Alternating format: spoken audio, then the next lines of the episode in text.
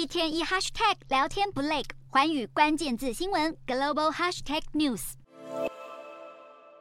欧盟执委会副主席杜姆布罗夫斯基斯与中国国务院副总理何立峰二十五日在北京展开经贸对话，双方同意构建稳定互信的产业链供应链，反对脱钩断链。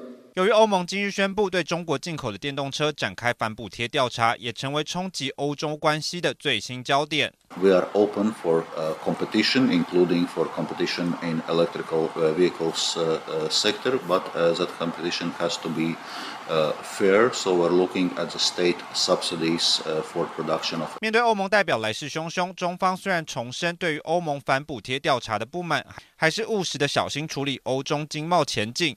中国还释出愿意对欧洲扩大进口的善意。中方愿意扩大至欧盟的进口，同时希望欧方。取消对华高技术产品出口的限制。不过，有分析指出，欧盟这次对于中国进口汽车的反补贴调查，短期内因为调查程序的时程可能需要九到十三个月，对目前中国汽车出口影响还是有限。以中长期来看，虽然可能还是会带来冲击，但中国电动车仍存在价格优势，影响会是在可控的范围内。不过，双方在出口管制上沟通对话仍然是合作的核心。双方将建立出口管制领域对话机制。就出口管制政策和实践开展沟通对话。另外，相较于欧盟展开反补贴调查，美国从一开始就对中国电动车采取高关税的措施。